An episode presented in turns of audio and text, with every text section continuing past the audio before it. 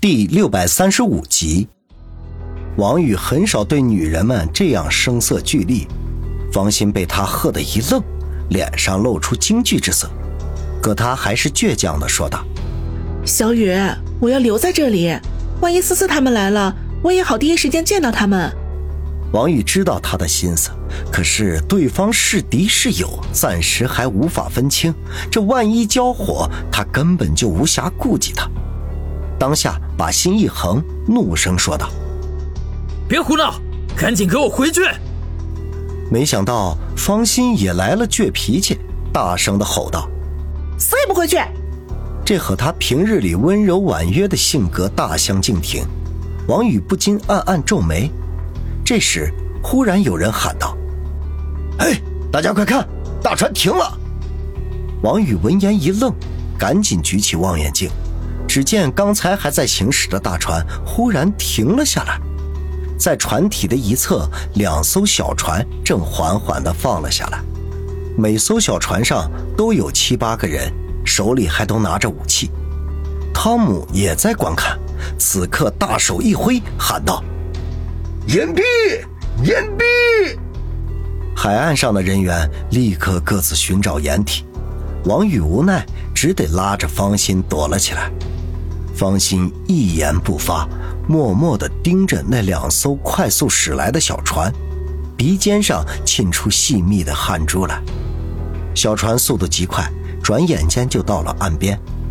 第一艘船上站起了一个人来，把手中的枪高高举过头顶，表示自己的善意。汤姆从掩体里站了出来，用英语大声地问话。王宇和方心对英语那都是一窍不通。也不知道他们说了什么，就见船上的那人向后方一挥手，第二艘小船就缓缓地靠岸。不等停稳，船上就有五个穿着迷彩服、头部用围巾围得严严实实的人鱼贯地跳下船。他们人手一支冲锋步枪，小心翼翼地从水里走上岸。这几个人下船的时候，汤姆的人也都纷纷地站了出来。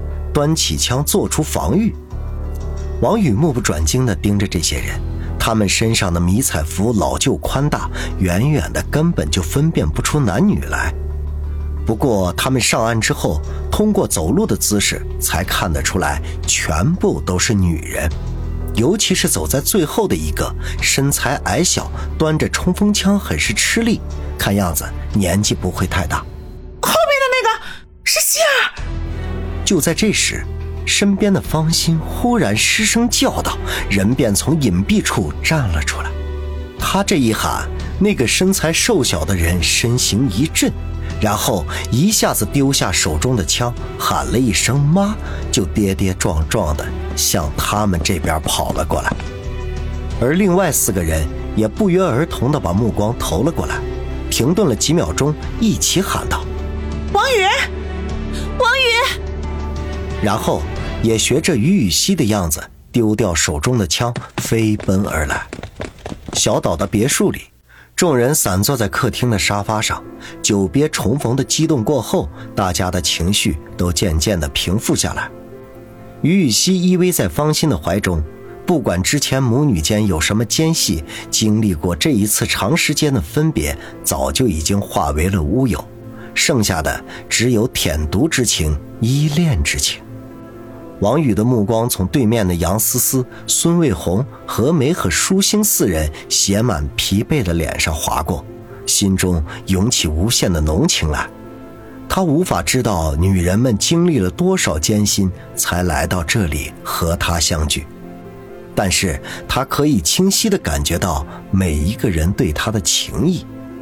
四个女人也是一样，目光炯炯地看着他，眼中孕育着浓浓的蜜意。如果不是有人在场，他们恐怕早就一拥而上，向王宇倾诉别长了。思思，说说你们的情况吧。王宇最后将目光落在杨思思的身上，缓了缓，说道：“杨思思深吸一口气，又拿起面前的咖啡，大大的喝了一口，清了清喉咙，才说道：明湖山庄被攻陷的当晚，我们正准备调集人马去接应你们。”还没等出发，李九的人就杀到了。幸亏何梅带着人及时赶到，我们才侥幸活了下来。当时春城到处都是李九的人马，我们没有办法，只能向 B 市方向逃走，打算到翠玉山和林雪飞会合。结果半路上就接到了林雪飞的电话，让我们立刻改道，因为翠玉山也已经被李九的人包围的水泄不通。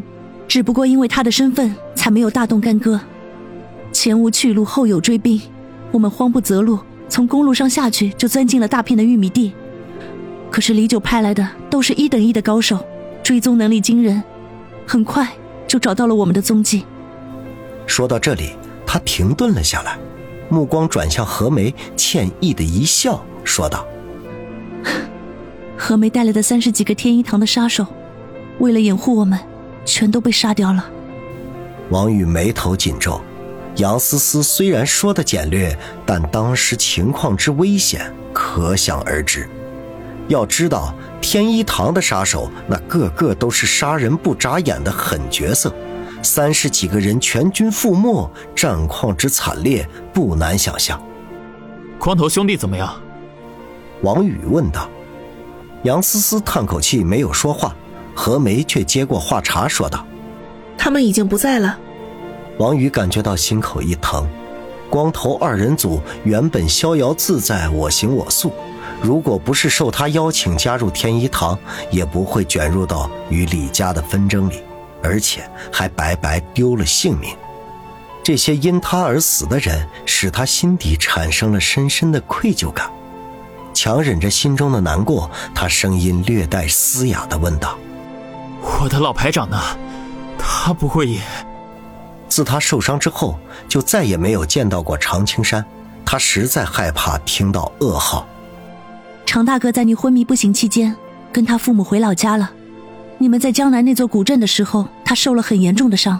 他父亲说，只有回老家找他们家族里的人帮忙，才有治愈的希望。杨思思说道。王宇顿时松了口气。常青山出身武林世家，家族中有很多隐世的高人，他回去找长辈疗伤是最正确的选择。而且也正是因为如此，他才免受这次事件的波及，说是因祸得福也不为过。见王宇不说话，杨思思便又继续说他们的遭遇。我们一路逃亡，辗转到了东北。我想着去找居北方，请他帮忙打听一下你们的情况，于是直奔省城。可是到了地方之后才知道，居北方被七叶招走了，而他手下的人根本就不敢和李九的人对抗。正当我们走投无路的时候，何梅提议去君悦旅店找张老板。张老板并没有多问，就收留了我们。我们在君悦旅店住了五六天，张老板不知道从哪里得到了消息，说是你们已经逃到南方去了。我们几个就商量着要去南方找你们，可是张老板却拦住了我们，说凭我们几个人，恐怕不等出省城就得被李九的人干掉。与其漫无目的的乱闯，不如在他的旅店里等待消息。无奈之下。我们只得按照他的话做，这一住就是一个月，当中有几次李九的人找到这里，都被张老板给挡了回去，甚至还有一次，他一口气杀了四个人。一个月后，张老板得到消息，你们已经逃到了海外，我们听了除了高兴之外，还十分的担心，于是跟张老板商量，求他帮忙将我们送到海外去。没想到张老板却告诉我们，子双的爸爸。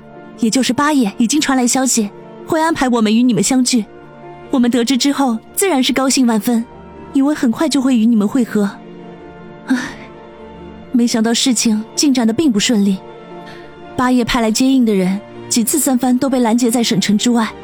最后实在没有办法，还是张老板亲自护送，才使我们和八爷的人碰了头。接下来我们东躲西藏，颠沛辗转，好不容易出了海。结果半路上又遇到了海盗，被他们掳上了船。本以为就此现身绝境，再也没有和你们相见的一天。我们几个便商量着，与其在船上受海盗的欺辱，还不如一死保住自己的清白。于是，就计划着找机会自杀。